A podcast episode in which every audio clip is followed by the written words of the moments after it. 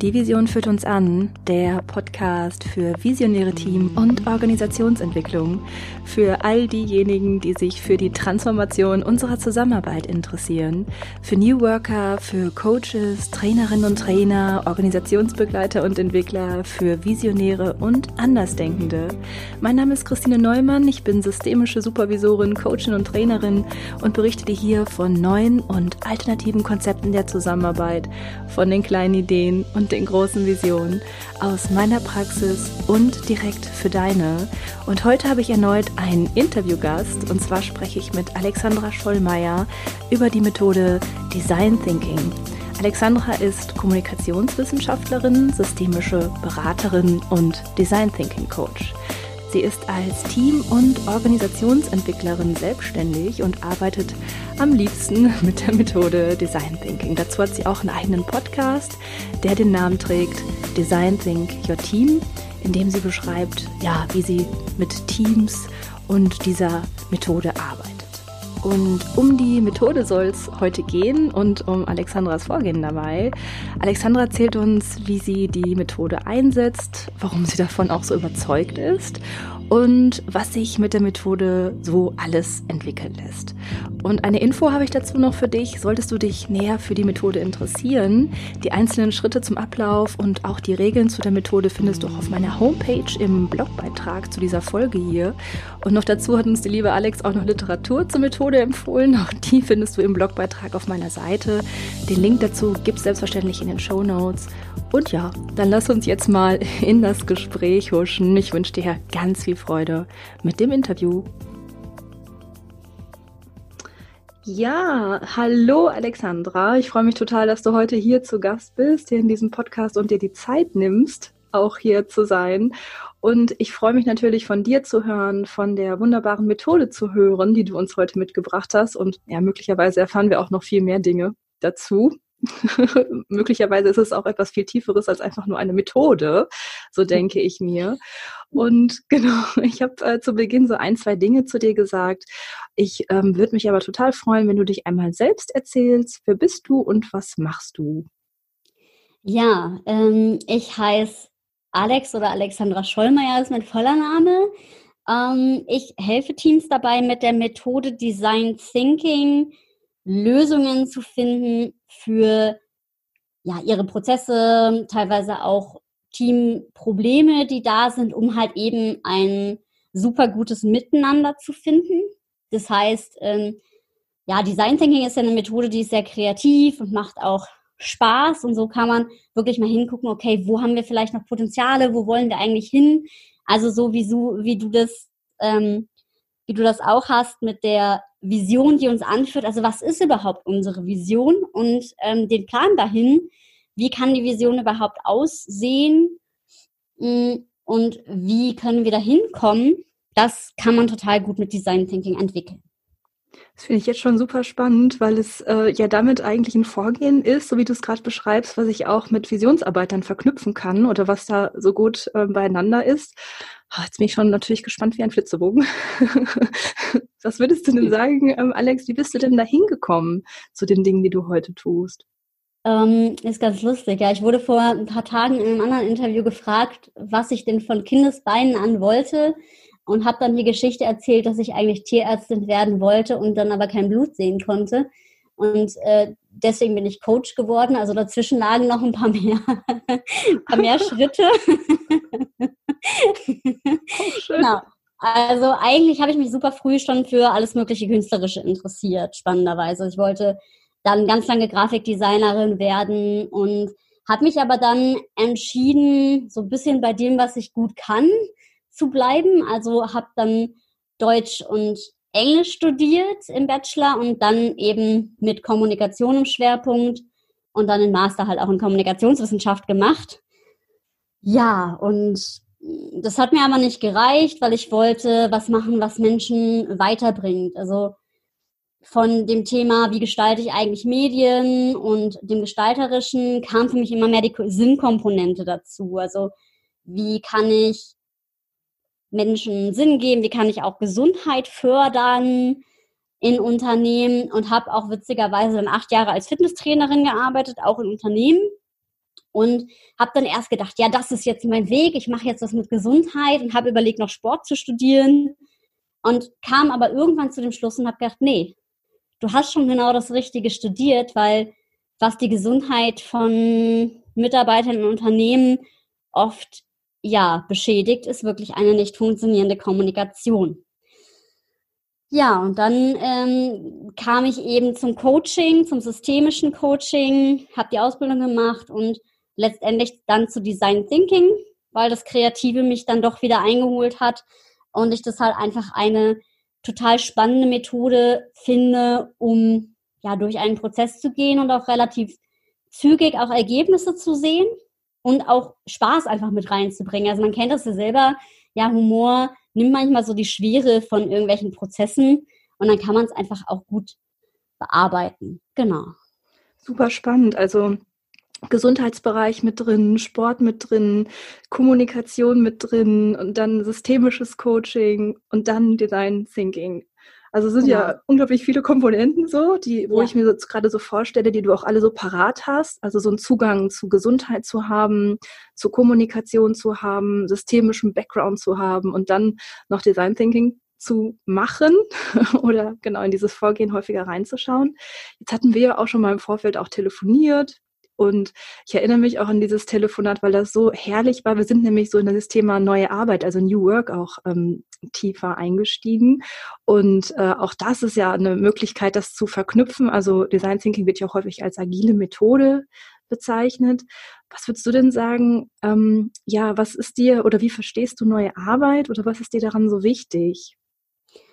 Ähm, es ist spannend, dass du das jetzt sagst, New Work und Agilität, weil ich das auf jeden Fall nicht über einen Kamm schere. Mhm. Und bei New Work geht es mir wirklich darum, Mitarbeiter Potenziale zu sehen, also Mitarbeiter zu fördern, auch ähm, auf Gesundheit zu achten und wirklich ein ganzheitliches Konzept daraus zu machen. Also die Stärken der Mitarbeiter zu fördern, dass ein großes Ganzes draus wird.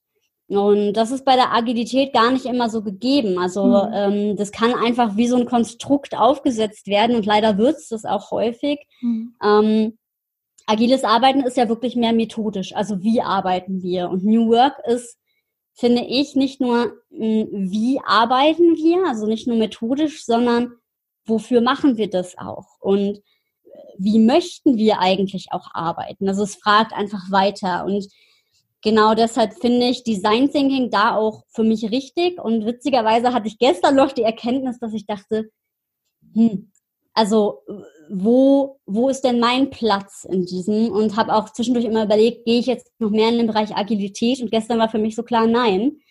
Ähm, weil Design Thinking ist für mich genau das Bindeglied, weil auch wenn ich Design Thinking mache, muss ich danach nicht agil arbeiten.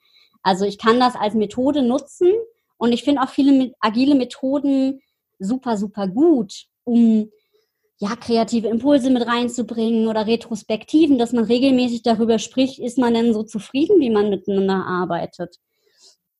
Das finde ich total super. Ähm, aber die Frage ist halt immer das Wofür. Hm. Das ist mir persönlich total wichtig.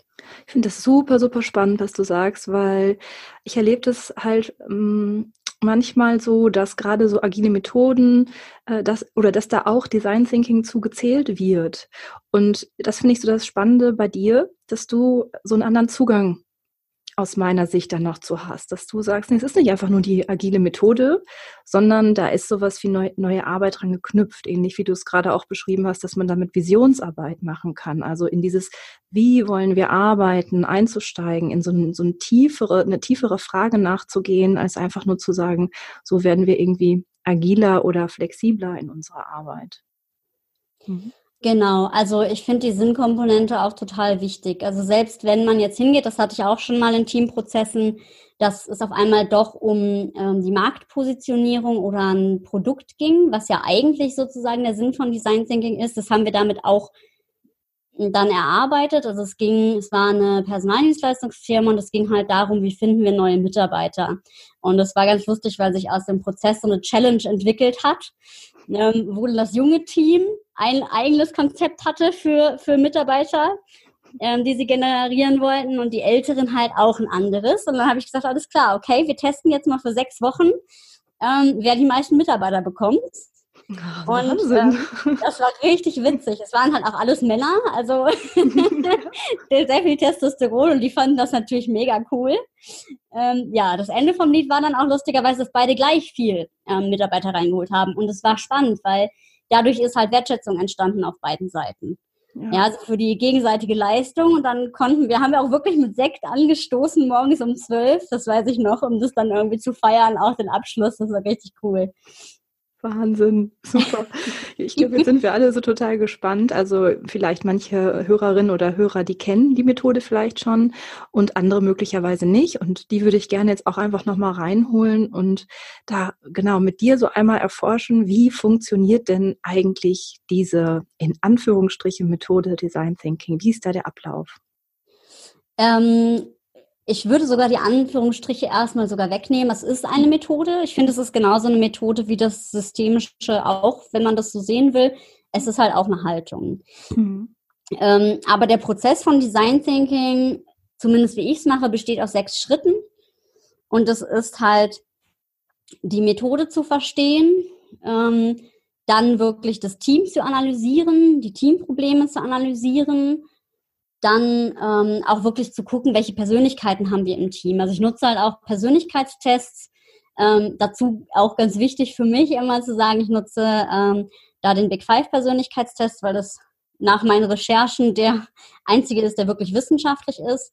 Und dann gehen wir halt darüber auch rein und gucken mal, okay, wo sind denn einzelne Stärken und so weiter und passen auch die einzelnen Personen wirklich auf die Arbeit, die sie halt tun und wo sind halt vielleicht Reibereien oder Unzufriedenheiten, um dann rauszukristallisieren, okay, an welchem zentralen Thema wollen wir denn jetzt erstmal zunächst arbeiten? So. Und dann haben wir ein zentrales Problem rausgefiltert, was vielleicht auch, also manchmal sind ja einige Probleme auch nur Symptome. Ja, also es kann mhm. sein, dass sich da, weiß ich nicht, ähm, ein Streit immer wieder entwickelt und eigentlich geht es darum, dass jemand nicht gewertschätzt wird oder ein Mitarbeiter ist überhaupt nicht motiviert, dabei wollte er einfach nur mal hören, du machst eine gute Arbeit vom Chef. So. Na, das können ja Probleme sein, die dahinter liegen und die werden dann mit aufgedeckt. Ähm, das zentrale Problem für das ganze Team wird dann quasi ja dann zusammengefasst und daraus entwickeln sich dann die Ideen. Also dann gehen wir noch mal viel mehr mit kreativen Methoden ran und was wollen wir denn eigentlich machen, wie wollen wir eigentlich zusammenarbeiten, um dann wirklich was zu haben, was dann als Prototyp, so wäre es ja im klassischen Sinne, fungiert und den wir dann testen. Also in, in dem Design Thinking, wie ich es mache, ist der Prototyp ähm, quasi einfach nur eine Maßnahme. Also es könnte jetzt sein, ja, unsere Meetings sind nicht so, dass man die optimiert und die dann einfach durchführt und dann halt einen Testlauf macht, wenn man die jetzt neu durchstrukturiert hat oder sich neue Konzepte überlegt hat, funktioniert das denn gut? Ja, und dann trifft man sich halt nochmal wieder und guckt, was hat gut funktioniert, was hat nicht gut funktioniert. Hat die Maßnahme überhaupt das Problem, das wir eigentlich hatten, gelöst oder halt nicht? Genau. Und das ähm, kommt ja ursprünglich aus der Produktentwicklung. Und da macht man es halt eben, dass man den Kunden so analysiert, wie ich dann damit das Team analysiere. Also man guckt, was sind die Kundenprobleme, was ist das ganz zentrale Problem, der größte Schmerz, den der Kunde hat, um dann Ideen zu generieren und halt einen Prototyp entwickeln zu können. Das kann ein Produkt sein, das kann ja irgend, irgendeine App sein, meinetwegen, ja, irgendwas, was den Kunden dann halt ähm, fasziniert. Und auch da ist das Testen total wichtig weil so, ja, so vermeidet man halt unnötige Kosten. Ja, mhm. und man ähm, breitet auch den Raum sozusagen aus. Das ist auch ähm, etwas, was wir auch so aus äh, Veränderungsprozessen, Organisationen kennen. Also eher so diese Idee, nicht zu sagen, jetzt äh, haben wir hier die Lösung, jetzt setzen wir die um und dann ist fertig, sondern auch so eher in Schleifen zu denken. Also in einem Erproben einer möglichen Lösung, um dann mhm. zu schauen, ist es die Lösung oder braucht es noch etwas anderes? Also immer wieder in diesen äh, Schleifen auch tatsächlich denken ja. zu können. Ja. Genau. Hm. Und das Spannende ist dann, was du sagst, genau, weil das ist ja dann wieder agil. Also dieses in Schleifen denken ist schon was Agiles. Und das finde ich auch persönlich in vielen, vielen Kontexten wieder begrüßenswert. Also ich glaube, jede Organisation kann dieses, ja, wie ist der Status jetzt, hm, wie wollen wir den haben, wie kommen wir dahin und das wieder zu überprüfen, ob man mit der Maßnahme, die man ergriffen hat, dahin gekommen ist, das kann jedes Unternehmen gebrauchen und da ja, habert es ja häufig schon fast. Ja, genau. Also ich merke ja immer so, mir ist das ziemlich wurscht tatsächlich, ob wir das jetzt, äh, wie wir das dann so nennen. Ich denke mal, wir brauchen halt auch die Kommunikation, also Organisation. Ich habe also keine, kein Verständnis von Organisation als Maschine, sondern ähm, ja eher tatsächlich, da sind wir halt Systemiker ne, von einem Organismus und dann ist es halt auch total wichtig, dass wir da erstmal schauen, ist es das oder braucht es was anderes? Wie entwickelt es sich beim Gehen? Das ist ja auch nochmal häufig was anderes als die Lösung, die wir uns irgendwie erdacht haben zu beginnen.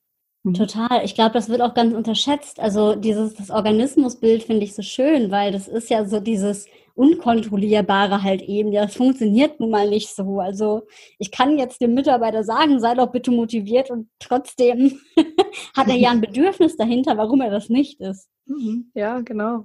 Alex, was würdest du denn sagen mit Design Thinking? Ähm, also ich habe das jetzt so verstanden, normalerweise wird es zur Produktentwicklung verwendet und du machst das ja mit Teams. Das heißt, es geht nicht unbedingt darum zu sagen, wir entwickeln ein Produkt, sondern genau. sowas wie eine Lösung. Das kann sein eine neue Meetingstruktur, habe ich jetzt gerade gehört.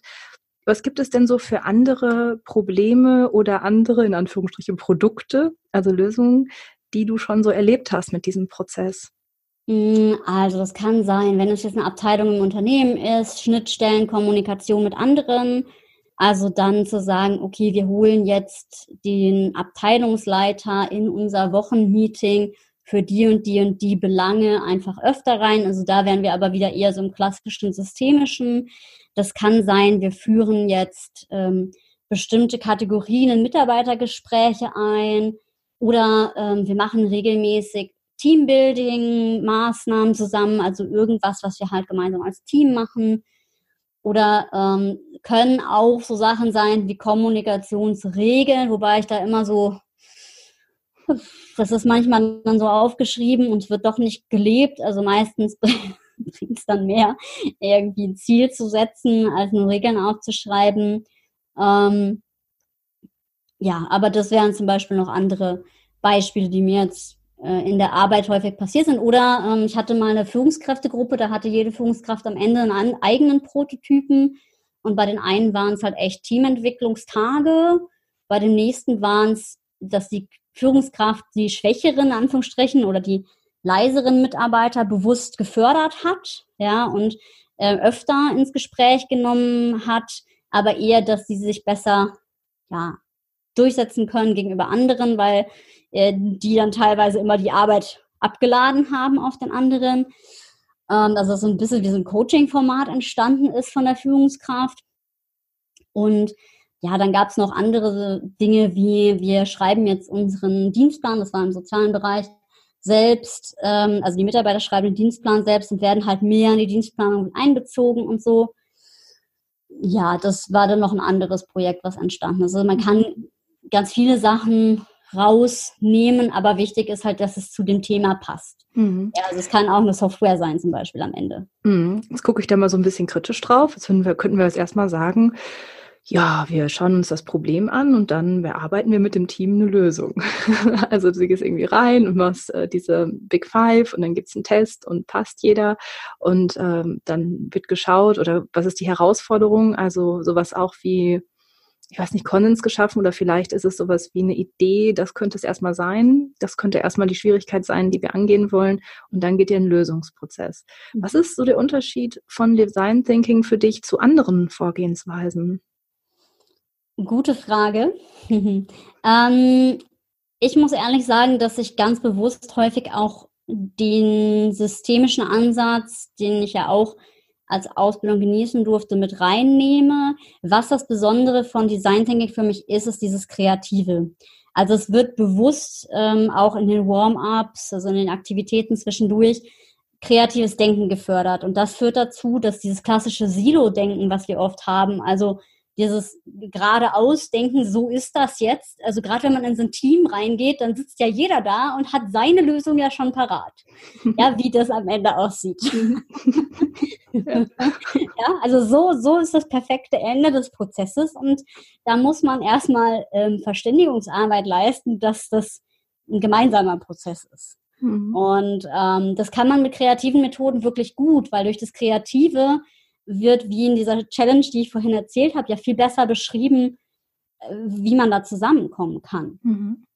Und das finde ich halt daran das Tolle. Also man arbeitet kreativ und das kreative Denken, also es ist auch neurobiologisch so, fördert halt wirklich auch komplexe Denkvorgänge und dass wir wirklich all diese Denksilos und outside of the box ja mal wirklich denken. Also mhm. Denksilos sind dann mal. Was sind das für Methoden, die ihr da nutzt?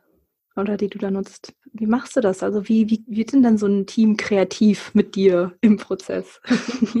Ähm, ja, also so klassische Sachen, ähm, die man eben auch schon aus dem Kreativtherapeutischen kennt, wäre zum Beispiel sowas aufzumalen. Ja, wer sind wir als Team, als Bild? Ja, das wäre jetzt so ein Klassiker und das ist ganz spannend, weil dann kommt so eine Metapher irgendwie raus oder dann muss man sich halt bildhaft beschreiben und dann werden noch immer mehr Attribute gefunden, um sich erstmal in dem Ist-Zustand zu ja, darzustellen. Und dann kann man nochmal sagen, okay, wie sieht denn euer Problem aus? Und das Spannende ist da schon, dass dann der erste ja, Punkt schon fällt, weil die ersten schon sagen, ja, ich kann nicht malen. Sie müssen dann aber mal malen. Ja, und im Prozess von Design Thinking lernen sie dann, ja, okay, also sie lernen erstmal immer besser zu malen, weil sie es mal tun. Und sie lernen aber auch, dass es auch mal egal ist, weil es soll ja was darstellen und ähm, überwinden da schon mal ihre Komfortzone. Dann gibt es so Sachen wie Assoziationsübungen, wo man echt ähm, reingeht und auch guckt, äh, was fällt euch zum Wort rot ein? Also das sind so Warm-ups, so klassische, wo man wirklich reingeht und möglichst viele Assoziationen bildet, was dazu führt, dass man nachher andere Ideen entwickelt. Und ähm, dann gibt's halt Analysetools, zum Beispiel wie Interviews, also qualitative Interviews, wo man sich gegenseitig interviewt und auch das öffnet ja den Horizont. Das macht auch empathischer. Ähm, ja, genau. Also man kann zum Beispiel Assoziationen möglichst viele bilden zur Farbe Rot oder zum Wort Apfel. Das ist auch ganz lustig. Das ist eine Gruppenaktivität, die mache ich häufig, dass ich sage, das spielt Apfelbaum. Äh, das läuft dann so, dass jeder möglichst viele Assoziationen zum Wort Apfel aufmalen muss. Also das gibt dann natürlich immer Lacher. Ja, und viele finden es erstmal albern, was auch so ein bisschen diese Grenze ist, aber es befähigt tatsächlich, erstmal hat man Spaß, man lacht und es bewegt wirklich ähm, kreativer auch zu denken. Mhm. Und auch wirklich sich einzustimmen auf, es geht hier um Kreativität. Mhm. Ähm, dann verwende ich noch Interviews, wo man jetzt erstmal denkt, das ist nicht kreativ als Methode, aber es befähigt auch, ähm, sich in den anderen hineinzuversetzen, also ein Verständnis dafür zu entwickeln, wie sieht der andere eigentlich unsere Situation und gemeinsam ähm, zu analysieren, was eben Probleme sind. Also da geht es dann teilweise auch wirklich um ja, klassische SWOT-Analyse und wirklich mal tiefer reinzugehen. Aber auch da immer wieder mit Auflockerungen, ja, mhm. die man da gut nutzen kann. Und würdest du sagen, diese Kreativtechniken nutzt du die schon gleich zu Beginn des Prozesses? Auf jeden so, Fall. Also wenn jetzt, ein, wenn jetzt ein Team dich bucht und sagt, so, Frau Schollmeier, wir wollen mit Ihnen arbeiten und wir wollen hier gucken, welche Probleme wir angehen, dann geht es erstmal ins Kreative rein oder wann kommt das? Ja, also sofort. genau, da muss man auch wirklich schauen, dass man guckt, dass man auch im Analyseprozess das Kreative immer wieder oben hält, ähm, dass es dann nicht wieder zu sehr zerdenkt oder zu sehr in die alten Denkstrukturen wieder reingeht. Definitiv sofort zu Anfang und dann auch am besten mit so einer Methode, wo direkt gemalt werden muss oder so, dass erstmal die Komfortzone so einen kleinen Schubser kriegt. Mhm. Okay. Und dann, also ich stelle mir mal vor, dieser Punkt, wo es um die Probleme oder Schwierigkeiten geht. Das kann ja auch so ein richtiger Hänger werden. Mhm. Und dann merkt, oh, da kannst ja auch so eine Schwere kriegen und so. Was würdest du sagen, was ist der Vorteil bei Design Thinking dann für dich? Ähm, das mache ich immer abhängig vom Team. Also wenn ich merke, ähm, da ist es jetzt schon, da funktioniert es jetzt nicht, dann kann man halt auch eine Metapher nehmen. Also eine schöne Metapher ist zum Beispiel das Teamproblem als als Männchen zu beschreiben, also als Persona, wo man dann sagt, was ist denn jetzt unser Problem zentral, ja, und dann hat man vielleicht ein, ein Männchen, das ganz schnell alles macht, ja, und aber deswegen dann die Qualität nicht stimmt. Ein Fall jetzt. Also, dass man es einfach bildhaft darstellen muss und das macht halt Spaß und man nimmt sich selber ein bisschen aufs Korn und es macht auch was anderes, weil man kann sich das Problem besser von außen angucken. Mhm. Also äh, dadurch entsteht halt eine humoristische Komponente, aber gleichzeitig halt eben auch ein Moment, wo man dann sagen kann, okay, ich bin jetzt nicht so identifiziert mit dem Problem, sondern hahaha, ja stimmt, das machen wir wirklich. Ne? genau. Also auch so eine Form von Externalisierung ist es ja auch, ne? Genau. Dann zu sagen, das sind nicht nur wir, sondern also so, wenn wir dieses Männchen dann nachher so haben, dann schauen wir drauf, dann ist es halt nicht mehr nur ein Teil von uns, sondern irgendwie etwas Externalisiertes. So. Genau. Mhm. Genau, aber das ähm, ist immer abzuwägen, weil manchmal ist es schon auch gut, einfach wirklich mal die Fakten rauszuholen. Es kommt wirklich darauf an, wie ist die Gruppe so drauf, wie ist die Stimmung, weil ich bin auch ein Freund von klaren Worten. Also ähm, bei zu viel Metaphorik läuft man manchmal auch dann Gefahr, dass es halt nicht klar ist, sage ich jetzt mal. Ja, also man muss dann auch immer wieder aufpassen, dass es halt, es ist halt nicht nur Spaß, es soll ja auch zu was führen, mhm. ähm, aber es geht halt darum, die Kreativität eben anzuregen, um wirklich effektiv zu arbeiten. Mhm. Sonst ist es nachher nur sowas wie sag's mir durch die Blume und wir bleiben alle in so einer sag's mir durch die Blume Sprache. So. Genau, ja. genau, ja. Mhm. Was würdest du sagen? Das hast du ja gerade gesagt äh, zu Beginn. Du machst dann auch äh, unterschiedliche Analysen und diese Big Five. Magst du uns dazu noch mal was sagen? Ähm, ja, das ist ein Persönlichkeitstest, den mache ich auch witzigerweise häufig mit den Studis. Und das ist für mich immer super spannend ähm, aus der Coach-Sicht, weil ich immer dann total weiß, ah ja, okay, jetzt verstehe ich das, warum die so reagieren. Ähm, weil es ist auch ganz spannend, ähm, dass ich dann bestimmte Zielgruppen tatsächlich anziehe. Also da ich ein eigenes Persönlichkeitsprofil logischerweise auch habe, das bestimmte ähm, signifikante Werte aufweist, ähm, merke ich tatsächlich auch, okay, mit manchen Zielgruppen geht es besser, mit anderen wird es dann etwas ähm, schwierig, auch für mich. Und das merkt man halt natürlich auch. Also ähm, das, das macht ganz viele Dinge sichtbar. Natürlich kann es auch dazu führen, dass Leute in Schubladen gesteckt werden. Das ist ja die klassische ähm, Kritik an solchen Persönlichkeitstests, aber ich finde erstmal ist es eine Verständigung. Wenn ich nämlich weiß, ja, ich nehme das klassische Beispiel, mein Bruder ist halt über gewissenhaft, also eine Eigenschaft ist Gewissenhaftigkeit. Ähm, und ich bin halt ganz weit oben bei der Skala offen. Mhm. Und ähm, er ist mein Steuerberater und ähm, er ist dann immer sehr, sehr genau, was ja auch genau zu seinem Job passt. Mhm. Und muss mir dann aber manchmal erklären, warum das jetzt wichtig ist, dass ähm, das jetzt so oder so gemacht werden muss, wo ich mir denke, naja, aber kreative Freiheit und Offenheit, warum geht das denn jetzt nicht anders? Ähm, das ist immer, zum Beispiel, so hat man das in Teams ja auch. Also ähm, in der Wissenschaft ist es halt ganz spannend, da sind häufig hm, ich bin ja oft in Hochschulen auch und da sind häufig Offenheit und Gewissenhaftigkeit recht hoch. Und häufig auch beides bei ähm, den gleichen Personen. Und das führt dann natürlich zu dieser wissenschaftlichen Denke. Also ich äh, ja, drösele einmal akkurat auseinander, aber ich, ich will auch Neues entdecken. Und ich will auch den Status quo hinterfragen. Also das ist, dass es Offenheit macht. Und dann gibt's halt noch die Eigenschaft Verträglichkeit, Extroversion und Neurotizismus. Und ähm, ja, Verträglichkeit ist halt so der soziale, so der Teamplayer, ähm, der dann das Ganze zusammenhält. Die sind eigentlich auch immer überall so vertreten, natürlich in bestimmten Bereichen mehr als in anderen. Also gerade so im Pflegebereich, sozialen Bereich sind natürlich die ähm, Verträglichen relativ viel. Ähm, also die haben einen hohen Grad an Verträglichkeit oft.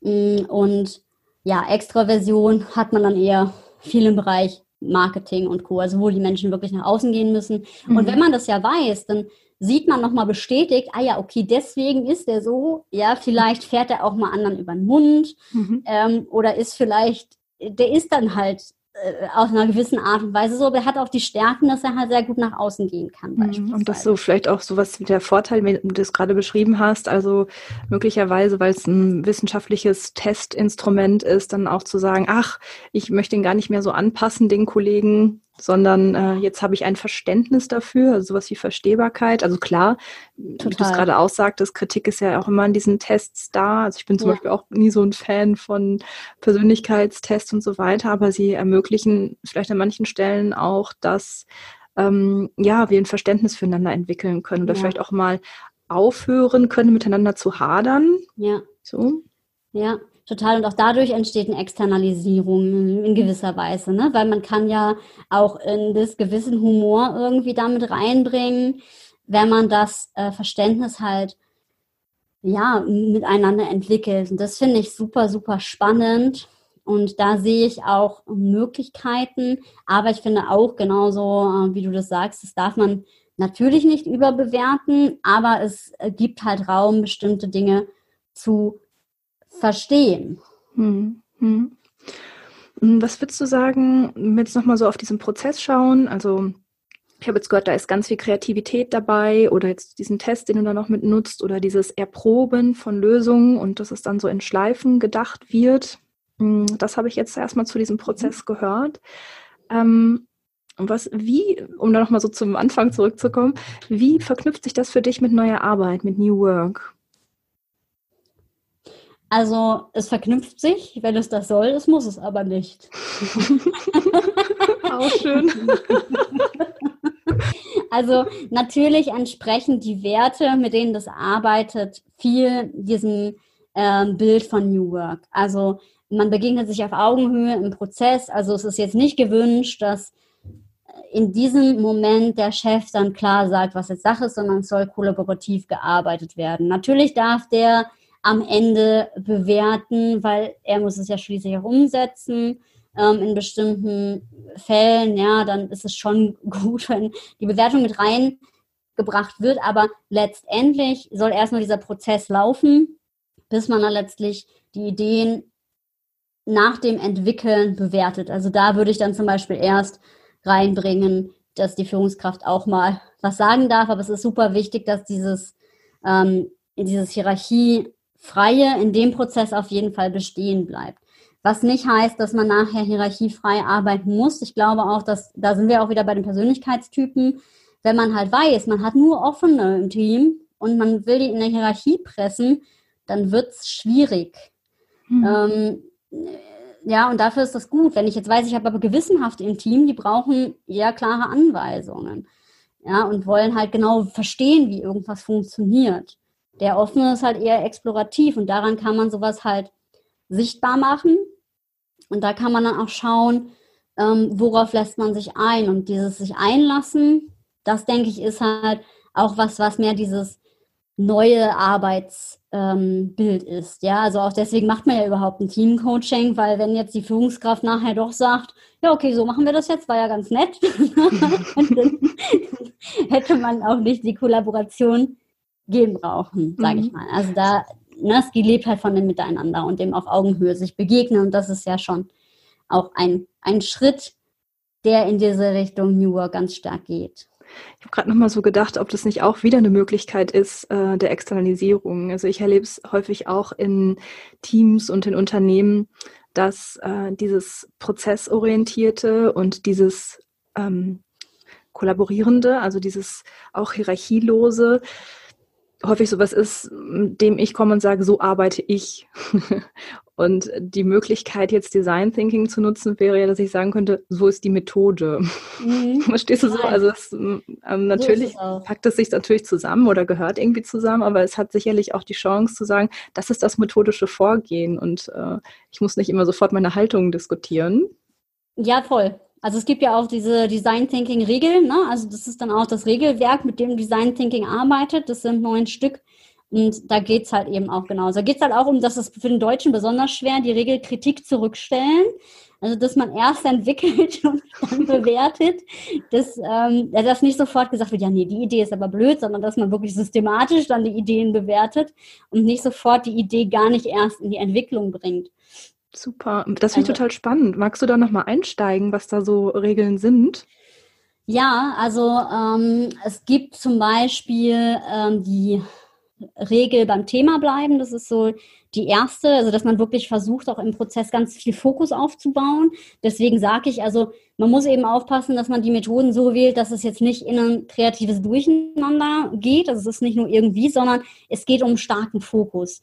Und die Kreativitätstechniken und gerade auch zum Beispiel, man arbeitet ganz stark mit Zeitlimits. Ja, das führt dazu, dass Kreativität und Fokus erhöht wird, weil man in dieser kurzen Zeit dann gar nicht darüber nachdenkt, ist die Idee jetzt gut, hm, sondern man schreibt halt einfach die Ideen auf und, und hat dann nachher nochmal Zeit zu überlegen, ist die jetzt wirklich gut oder nicht. Ähm, genau, dann gibt es halt dieses Thema auch Kritik zurückstellen, zum mhm. Beispiel wo es halt echt darum geht, ähm, ja, die Kritik erstmal zurückzustellen. Das heißt nicht, dass es nicht geben darf. Auch ganz wichtig immer zu erwähnen. Ja, also wenn man diese, diese Regel nur aufhängt, wie, wir sollen hier nicht kritisieren, das funktioniert aber nicht.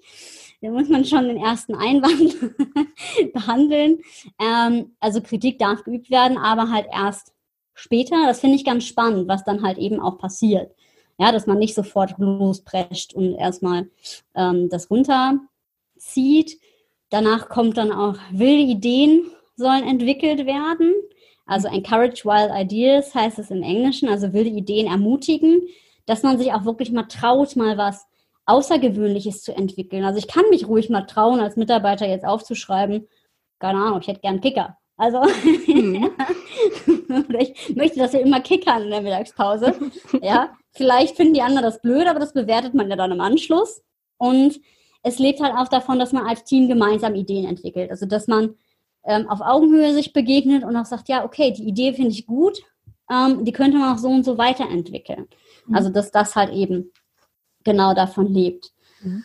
Ja, das ähm, sind schon mal mhm. einige von den Regeln. Es gibt noch einige mehr, aber das sind die, die schon mal den Prozess so einleiten und einführen, genau. Und halt auch vieles visualisieren ähm, ist eben gewünscht, um einfach auch die Denkweise zu verändern. Mhm.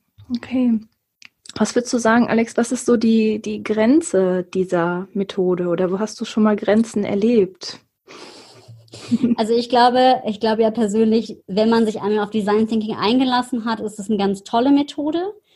Ähm, natürlich ist sie nicht für alles äh, da. Also es muss schon ein komplexes Problem sein. Das ist immer so der Anwendungsbezug, wo man nicht so genau weiß, wo kommt es jetzt her. Also wenn ich jetzt nur weiß, okay, X, Y und Z ähm, funktioniert nicht, irgendwas Technisches meinetwegen, dann brauche ich keinen Design Thinking Prozess. Ähm, es hilft aber dann, und das ist ja bei Teams häufig so, es entsteht eine Dynamik im Team und man weiß gar nicht so genau, wo kommt die her. Und da kann man das total gut einsetzen.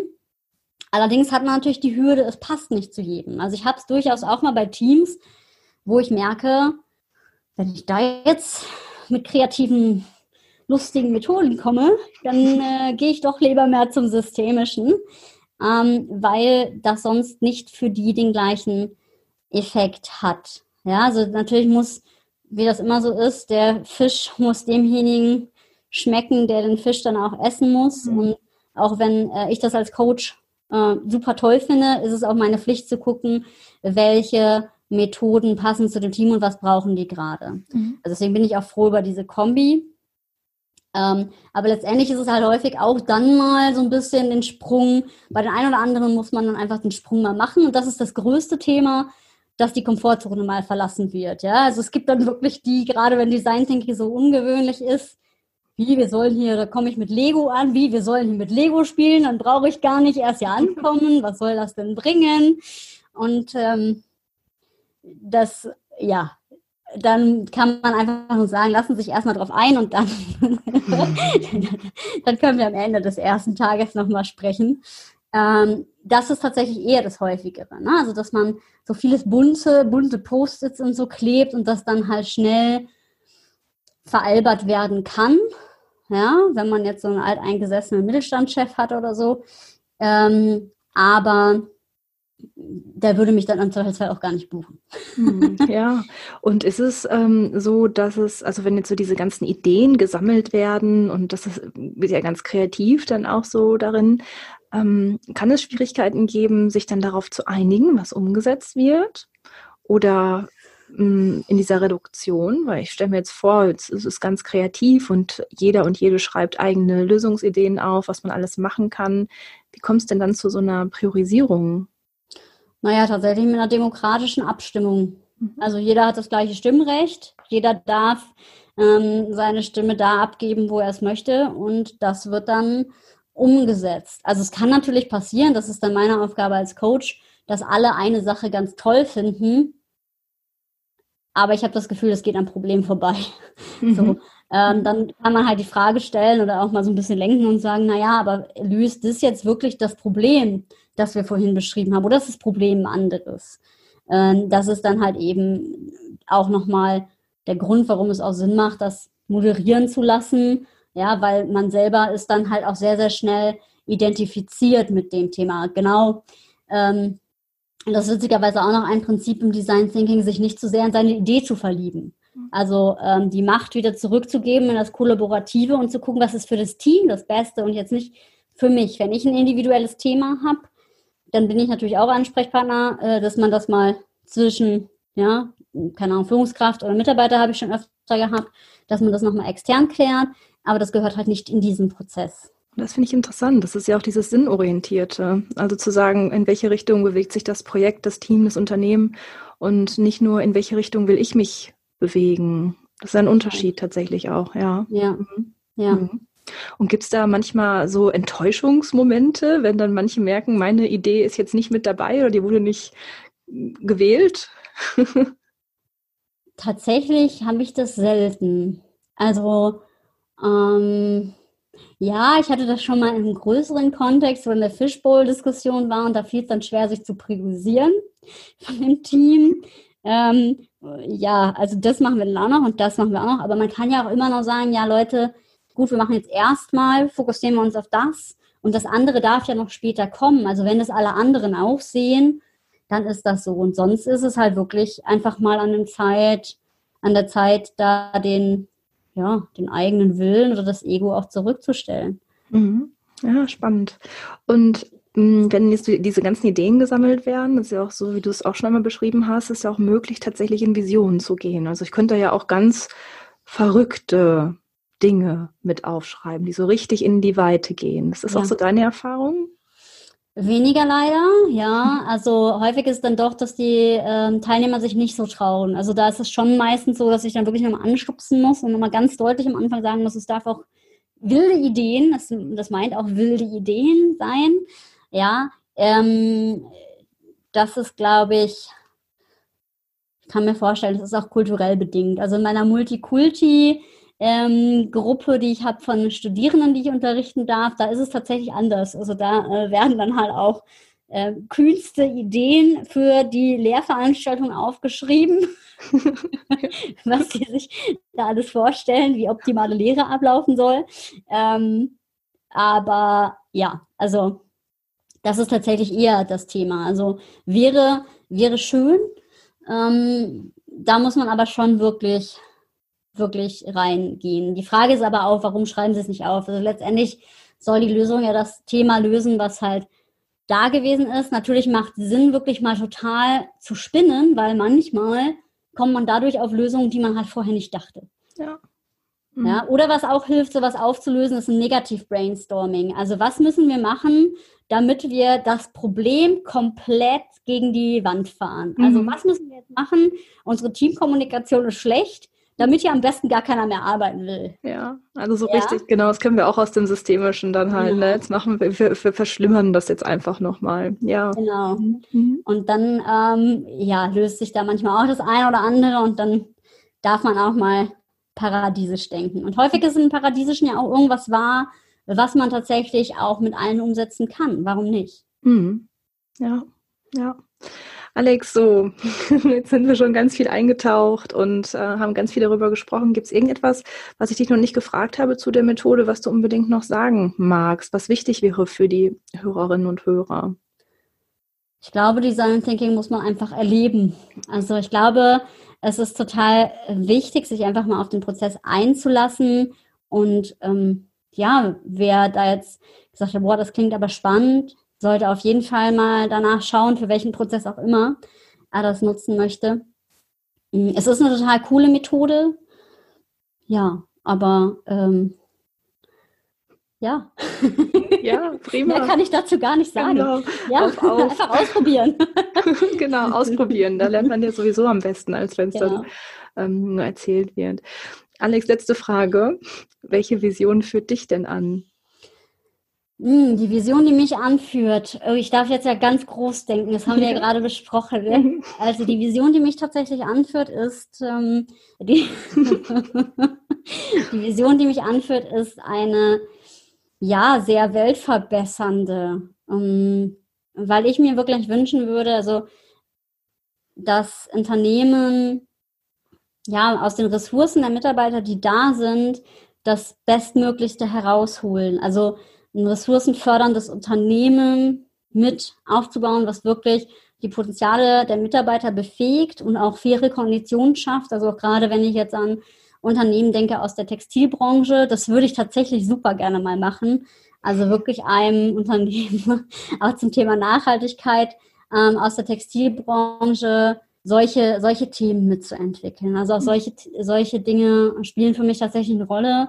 Und ähm, ich glaube total daran, dass Produktivität und die optimale Produktivität dann erreicht wird, wenn alle für sich das Beste da rausholen. Und dazu gehört auch, dass der Mitarbeiter voll befähigt wird. Damit meine ich nicht, dass jetzt alle irgendwie auf Händen getragen werden und immer einen Obstkorb haben. Und ja, das, glaube ich, braucht es noch nicht mal. Ich glaube, es geht darum, dass mh, hm, viele Bedürfnisse von beiden Seiten gesehen werden, um ein starkes Unternehmen zu haben. Und ja, das ist tatsächlich auch mein Wunsch, äh, Unternehmen dabei zu unterstützen, diese Stärke und diese Produktivität, die es ja auch hat, weil wenn die Leute Lust haben zu arbeiten, dann ist es für das Unternehmen gut und wenn sie befähigt werden. Und ja, also ich glaube, das ist, häufig wird es ja so dargestellt, als wäre es ein bisschen ein Ausschluss. Ja, dass man Arbeit gerne macht, gibt es ja auch Kreise, dass das ist schon dann so, huch. ja. Ähm, und ich glaube, das darf sich einfach ergänzen und führt dann zu einem total guten Ergebnis. Ja, voll schön. Prima. Ich danke dir, Alex, für das schöne Interview, für das Darstellen dieser Methode, fürs Mutmachen, das auch mal auszuprobieren, um sich dann noch ein bisschen tiefer in den Prozess hineinzugeben. Also meine, mein Eindruck ist, da gibt es ganz viele Schritte und Dinge und du hast ja auch von den Regeln erzählt, ganz viele Kreativtechniken. Und ja, dafür danke dir, dass du uns das erzählen mochtest und dass wir da mal reinschauen konnten. Und ja, danke, dass du dir die Zeit genommen hast, hier zu sein. Sehr, sehr gerne. Es war total schön, Christine. Und ich finde es immer wieder spannend, wenn man so ein Interview hält, weil durch die Fragen, die einem gestellt werden, kriegt man auch selber noch mal mehr Antworten auch für sich selbst. Das finde ich immer super spannend, ja. vielen, vielen Dank. Danke dir. Ich schließe mal. Ja. Ja, und auch an dich. Hab vielen lieben Dank, dass du heute dabei warst und dass auch du dir die Zeit genommen hast, hier reinzulauschen und zuzuhören. Ich mag dir an dieser Stelle einfach nochmal so gerne sagen, wenn du Anregungen oder Rückmeldungen hast, dann schreib mir gerne. Ich lese so gerne die Nachrichten der Hörer und Hörerinnen dieses Podcasts hier und ich werde in den kommenden Folgen auch mal wieder Rückmeldungen hineinholen. Also schreib mir gern zum Beispiel eine E-Mail. Das kannst du gerne immer wieder machen, weil es ist mir ein echt wichtiger Punkt, auch mit dir in den Austausch zu kommen. Du kannst dich natürlich auch gerne mit mir in den sozialen Medien verknüpfen, zum Beispiel über Instagram und ja, ganz neu und frisch tatsächlich auch über LinkedIn. Alle Möglichkeiten, wo du mich da findest, packe ich dir in die Show Notes. Und ich freue mich auf jeden Fall, wenn du auch beim nächsten Mal wieder dabei sein magst. Bis wir uns wieder hören. Hab eine gute Zeit.